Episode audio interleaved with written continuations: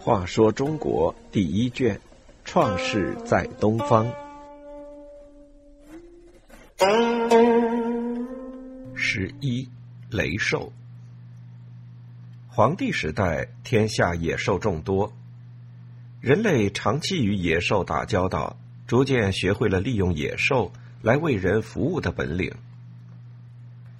传说黄帝族就很会驯服野兽，使野兽按照人的意志行动。当年攻打炎帝时，就曾经以熊、皮、虎、豹为先驱，使部队凭借野兽的威力。处于明显的优势，终于把炎帝族战败。为了显示自己的实力，威慑有异心的部落，皇帝经常集合野兽和善于装神弄鬼的巫师，举行各种耀武扬威的活动。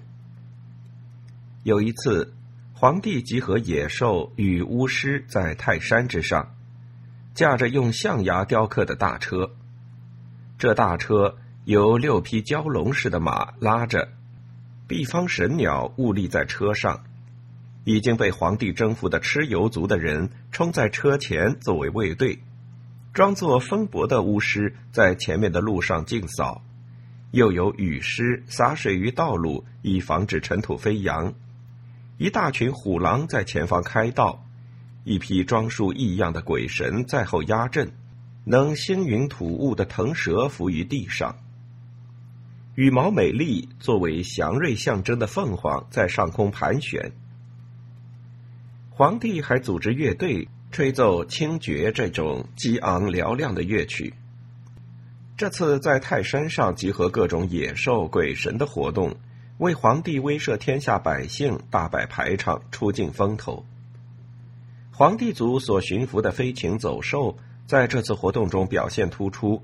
为场面的壮观起了不小的作用。当时还有一种野兽，形状如牛，浑身青灰色，没有脚，出入水中必引起风雨。它的眼中能发出一道道闪光，它的叫声像打雷一样震动四方。这种野兽的名称叫魁，俗名叫雷兽。雷兽的皮特别坚硬，是制作鼓的好材料。但是雷兽在当时已很少见，是一种稀有动物。